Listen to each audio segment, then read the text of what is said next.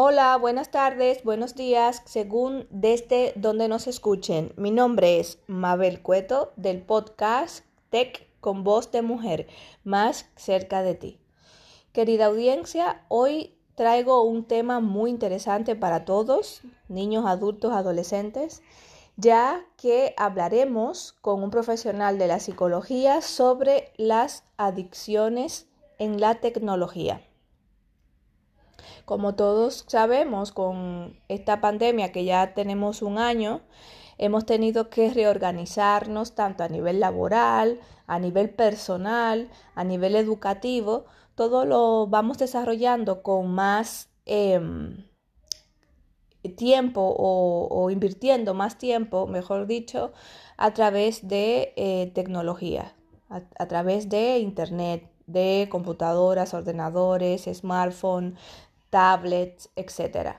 Entonces, sin más preámbulos, les presento a nuestro invitado, Oscar Gárate Martínez, Oscar es psicólogo especialista en adicciones, también trabaja otras áreas de la psicología clínica, por supuesto, fundador de Larimar Psicología y hoy nos aclarará algunos conceptos con relación a las adicciones y la tecnología y em, le haremos algunas preguntas relacionadas con esta realidad que estamos sufriendo todos a nivel global. Hola Oscar, bienvenido a nuestro podcast Tech con voz de mujer. Hola, buenas tardes. Eh, agradecido de estar aquí, un placer estar contigo, Mabel, esta tarde. Gracias por tu tiempo, eh, por, darnos cabida. Em, te prometo que haremos eh, de esto un, rato agradable.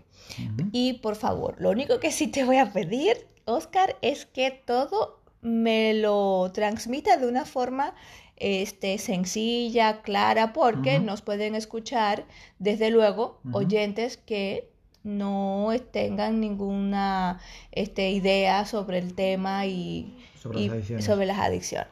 Gracias por tu amabilidad. Oscar, ¿qué se entiende por adicción en sentido general? la adicción es considerada por la Organización Mundial de la Salud como una enfermedad psicoemocional y que mm, eh, se desarrolla como una necesidad o dependencia hacia una sustancia, una conducta o una relación. Luego tiene un conjunto de síntomas físicos, emocionales y sociales también, que, bueno, que hace que, que son unos criterios concretos, diagnósticos, hacen que, bueno, que nos dan el diagnóstico de adicción. Va, ah, ok, de acuerdo. O sea, eh, se tiene que basar en unos eh, criterios determinados. Pero, por ejemplo, ¿cuándo se considera que, que una persona em, tiene una adicción X? No vamos a encasillarla todavía en sustancia, en conducta, en nada, en sentido general. ¿Cuándo se considera? Bueno, es lo que comentaba, que hay una necesidad, una dependencia hacia una sustancia o conducta o relación. Entonces, se considera que hay adicción cuando la persona, cuando entra en contacto con esa sustancia o cuando realiza tal conducta, pierde el control sobre su conducta normal, habitual. Entonces, aparte de esto, eso que hace o eso que realiza o esa actitud que tiene cuando está consumiendo o realizando esa conducta eh, tiene unas consecuencias negativas en su vida. A pesar de eso, y de ser consciente de que le genera consecuencias negativas, la persona sigue realizando esa conducta o sigue consumiendo. Y no puede parar. Y no puede parar. O sea, la pérdida de control es algo fundamental. Pero ya para entrar exactamente en el tema de las adicciones a la tecnología, o quizás a través de la tecnología también, ¿no? Eh, yo creo que todos y todas eh, los que nos están escuchando eh, seguramente sentirán curiosidad, ¿no? Por este tema. que te lo pregunto ahora mismo. ¿por qué X puede desarrollar la enfermedad de adicción y Y no necesariamente?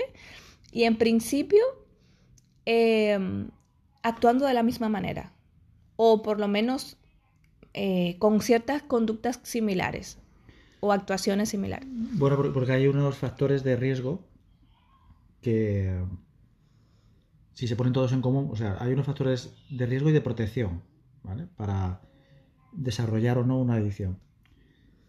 Entonces, si tienes varios factores de riesgo, que pueden ser de diferentes, eh, pueden ser eh, biológicos, pueden ser ambientales o pueden ser personales o del desarrollo, si varios factores se interrelacionan y una persona tiene más de un factor, normalmente con uno solo, pues a lo mejor no tiene por qué desarrollarse una adicción aunque tenga contacto con determinadas sustancias o con determinadas conductas. Pero sí que si hay una... se dan varios factores de riesgo, pues la persona puede ser que desarrolle esa adicción. No hay ningún prototipo realmente de persona que puede desarrollar una adicción. Sí que es cierto que se tienen que dar esos factores. Por ejemplo, hay persona que, una persona que tenga una predisposición genética. Que eso puede ser que lo sepa o no, no lo sabemos. Como puedes tener una predisposición genética para otras enfermedades. Entonces, si tienes predisposición genética y además eh, utilizas, por ejemplo, en la adolescencia una sustancia con un objetivo claro, por ejemplo, con eh, un adolescente o una adolescente que eh, tenga cierta dificultad para relacionarse con los demás. O sea que en principio es como utilizar la sustancia o la conducta para llenar un vacío o alguna carencia. Alguna carencia o algún síntoma.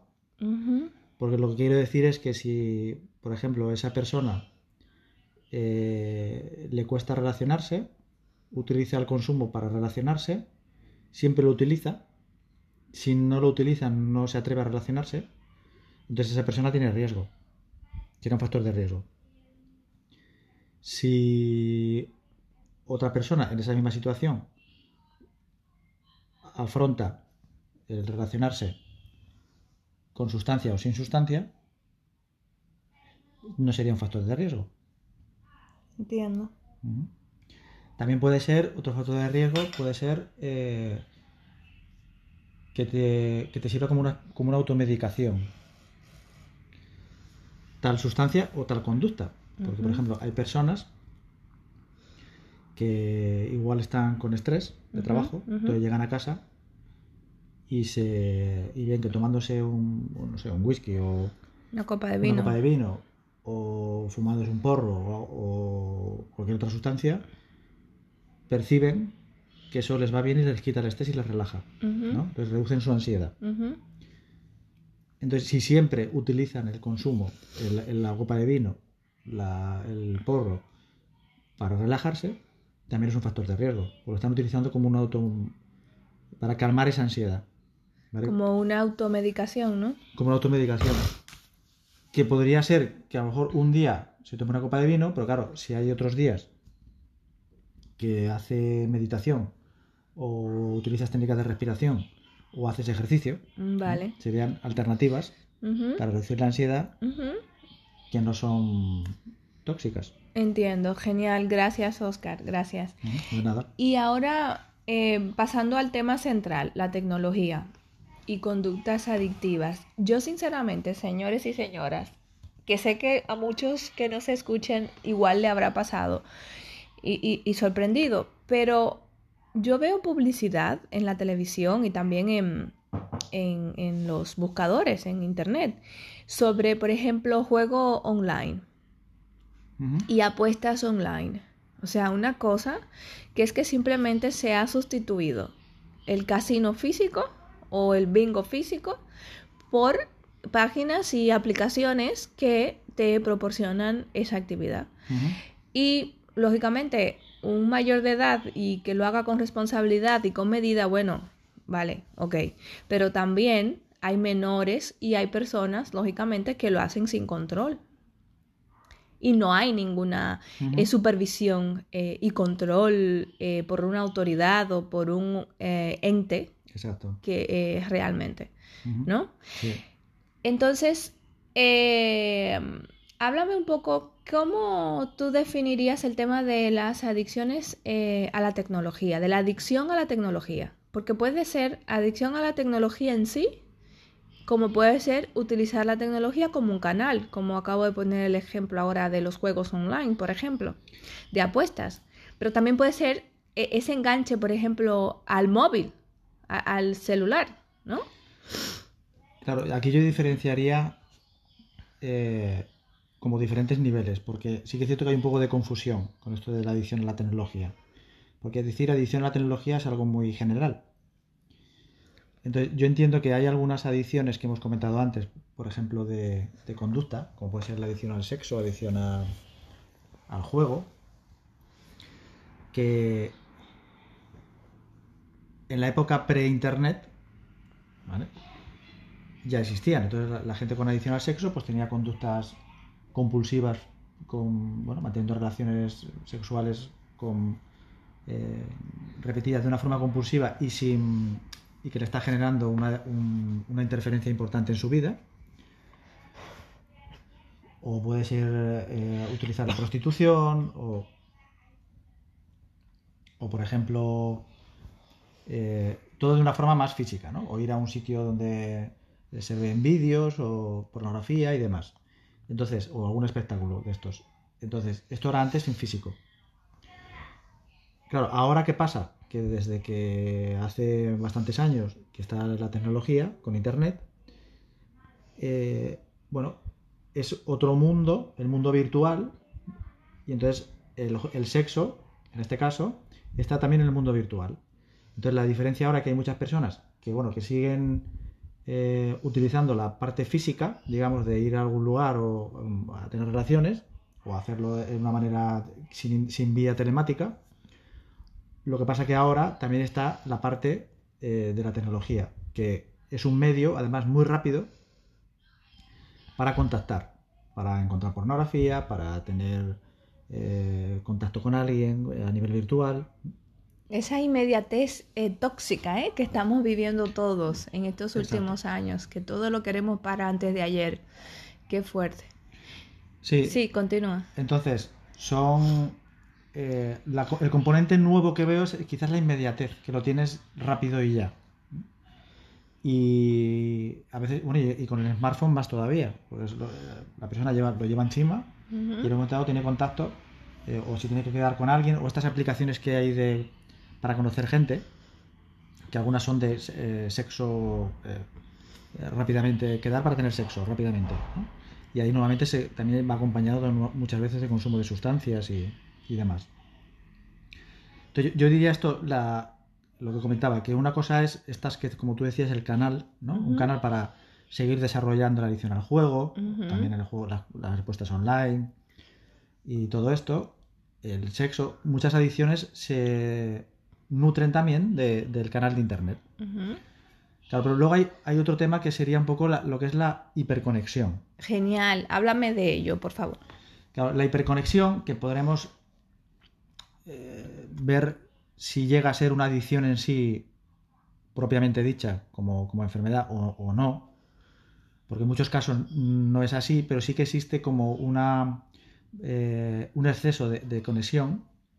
Hay gente que es con el móvil, eh, por ejemplo, mm, en muchas empresas, eh, el teléfono, pues a través de WhatsApp se comunican, eh, la gente se va a casa, sigue con el teléfono, se contacta con el compañero, que si el jefe, que si le llama, que tal, cual, y están con el, con el teléfono hiperconectados. 24/7. Exacto. Pues déjeme decirle, querida audiencia, sé que me escuchan en varios países, pero de todas formas, los que son de, de Europa, específicamente de España, que sepan que hay este el derecho de la desconexión y está establecido en una normativa eh, legal la ley orgánica de protección de datos personales y eh, de garantías de derechos eh, digitales. Y unos de sus, varios de sus articulados hablan sobre el derecho a la desconexión del empleado.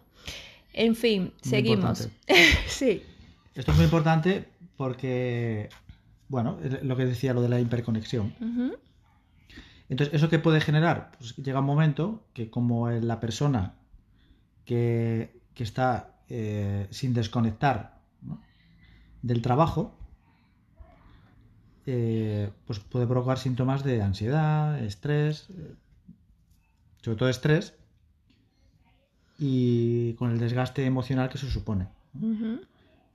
Entonces, se trataría un poco de, que las personas intenten regular eso, de una, que se puede hacer, que a veces cuesta, pero es ponerse unas horas de, por ejemplo, alguien que llega del trabajo y no, pues bueno, eh, llegan y no desconectan. Bueno, pues que, por ejemplo, llegan a casa y a partir de las 8 ya el teléfono se cerró y hasta la mañana siguiente no vuelves a enchufarlo. O sea, empezar a utilizar estrategias para descargar, porque se empieza eh, por poco y se va aumentando.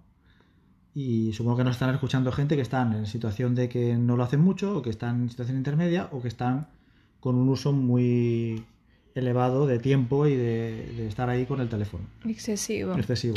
Y por ejemplo, en el caso de las benditas redes sociales y en general ya creo que no vale decir que solo los adolescentes. Creo que nosotros los adultos eh, también estamos entrando en, esa um, necesidad de estar conectados a través de las redes sociales porque, por ejemplo, particularmente yo la utilizo no para temas personales, sino eh, para temas de mi de mi trabajo, de mi empresa. Entonces, como yo entiendo que muchos más pero creo que ya no vale decir que solo los adolescentes. Creo que también la, franja adulta también estamos con esa necesidad de estar conectados a través de las redes sociales y del, y del celular, del teléfono, del móvil. ¿Qué, ¿Qué, tú nos puedes comentar con relación a, a esa área específica? Hombre, en cuanto a las redes sociales, que como tú mismo dices, eh, tú misma dices, eh, afecta a todo el mundo. Mm. Lo que pasa es que quizás los adolescentes eh, hay un poco más de vulnerabilidad.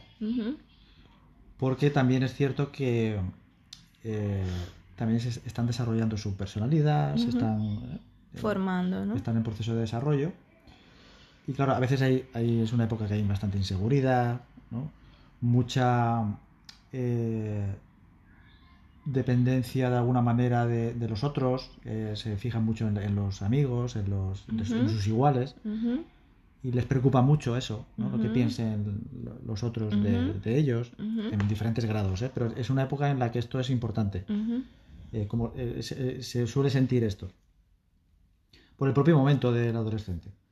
Entonces, aquí lo que tiene lo de, lo de las redes sociales en, este, en, esta, en esta edad, en esta franja de edad, es eso, que la puede en personas que, sobre todo esta intensidad de lo que piensen los demás les lo, necesiten mucho eh, por su autoestima, eh, lo que puede pasar es que se empiecen a, vincular mucho a, poner, por ejemplo, poner un post o un comentario o lo que sea, una foto, y necesiten tener... Eh, la aprobación, ¿no? el me gusta. El me gusta y, necesiten el me gusta. Es como el que necesita eh, en el mundo offline, pues que necesitará que le digan, ay, qué bien estás, o qué guapa estás, o qué guapo estás, o qué, ¿no?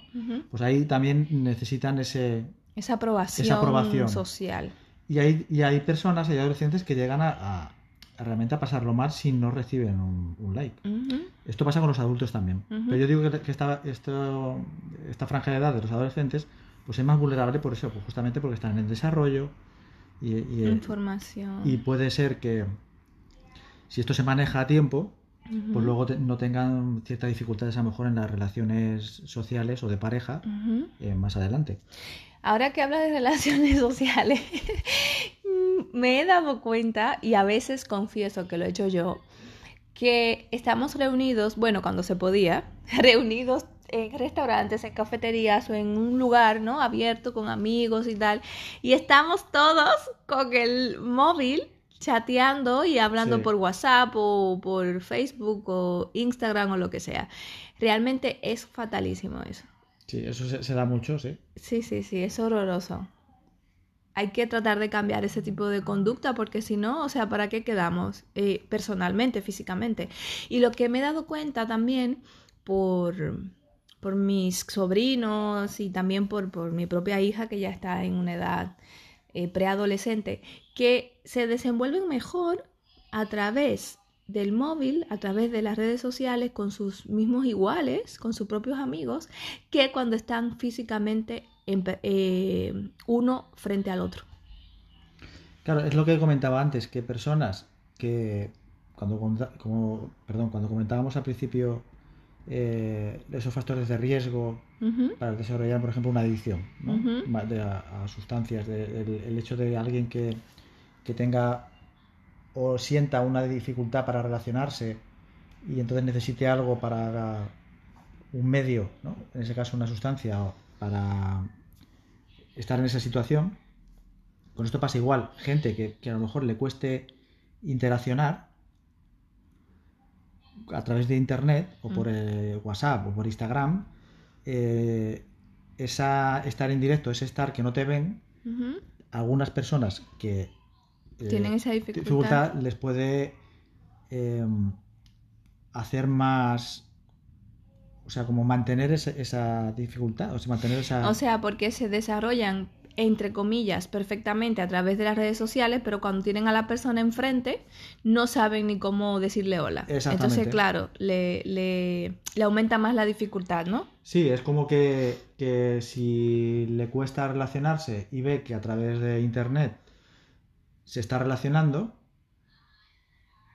igualmente está utilizando este medio para afrontar esa situación y luego cuando está en directo, en, el mundo real, eh, no, llega a interaccionar de la misma manera. Entiendo. Qué fuerte, ¿no? Entonces, por eso digo, puede ser un medio que le eh, dificulte el poder desarrollar sus habilidades. Genial, ya, ya te entiendo. O sea, que le dificulte poder desarrollar sus habilidades de una forma sana. De una forma sana. Claro, claro, claro. Entonces, señores, eh, yo voy poquito a poco también eh, sumando eh, tips que vienen relacionados con el tema, pero a nivel legal. Em, insisto, lo que estamos aquí en España, contamos con una autoridad, la autoridad de control de Protección de Datos Española, que cuenta con muchas eh, infografías, eh, guías y un canal especial para las denuncias de eh, situaciones de acoso, bullying, etcétera, a través de Internet.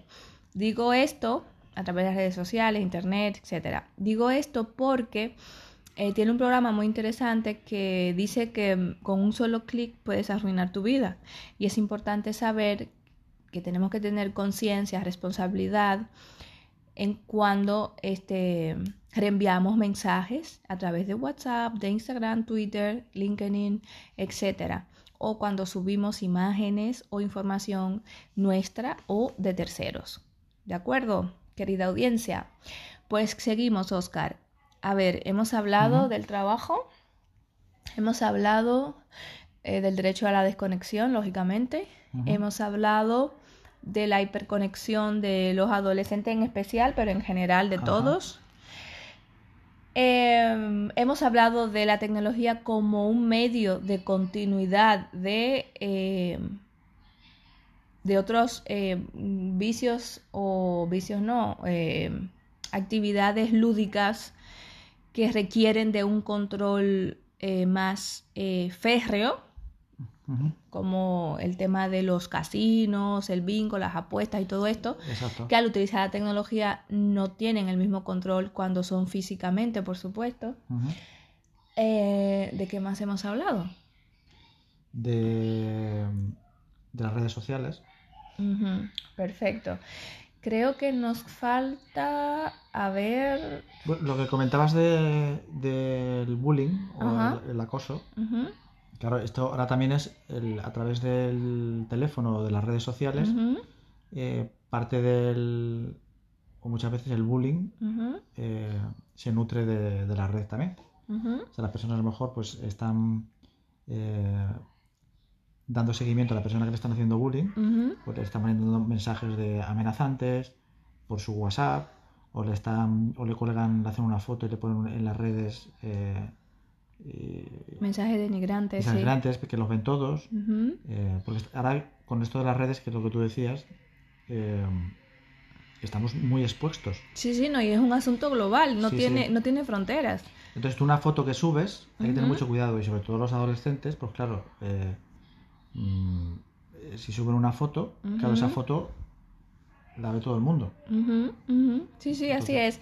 Y también puntualizarles, señores y señoras, que porque hagamos ciertas eh, acciones a través de la red, tenemos la falsa sensación de que no tiene eh, repercusión y sí la tiene, tanto a nivel de la acción que hacemos, que puede perjudicar a la persona o a nosotros mismos, eh, que forma parte de ese comentario o de esa imagen, como también a nivel de responsabilidad. Pensamos que no seremos responsables, que no nos eh, capturarán, que no nos podrán sancionar y eh, por suerte vamos eh, evolucionando en ese sentido y vamos realmente las autoridades pudiendo sancionar y hasta em, enjuiciar a, a muchos que han delinquido a través de las redes de internet, ¿no? Sí.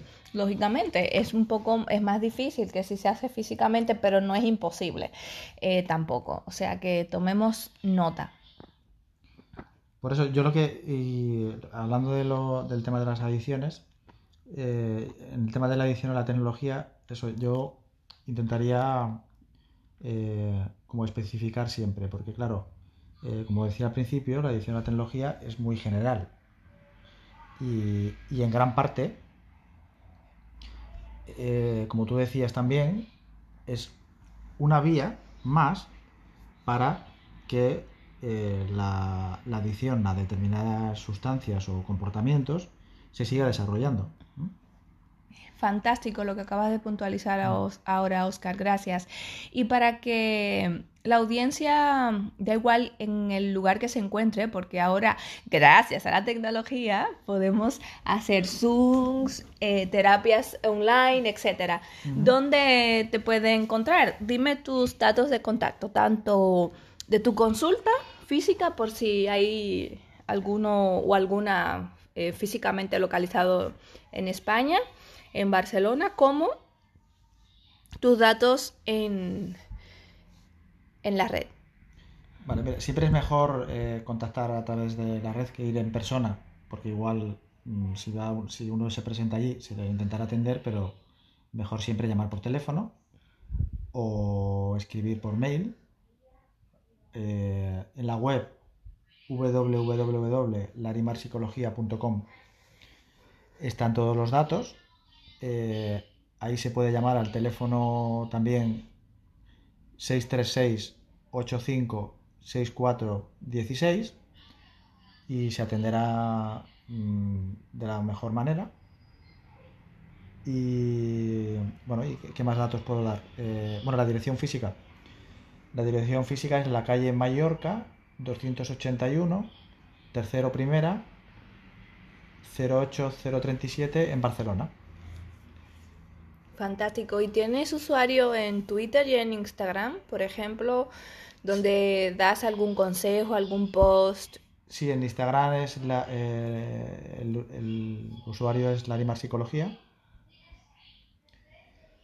En Twitter es arroba osgamar. ¿Y qué más tengo? En Facebook. Y en Instagram, y en LinkedIn, ¿no? Ah, en LinkedIn eh, estoy por Oscar Garate Martínez.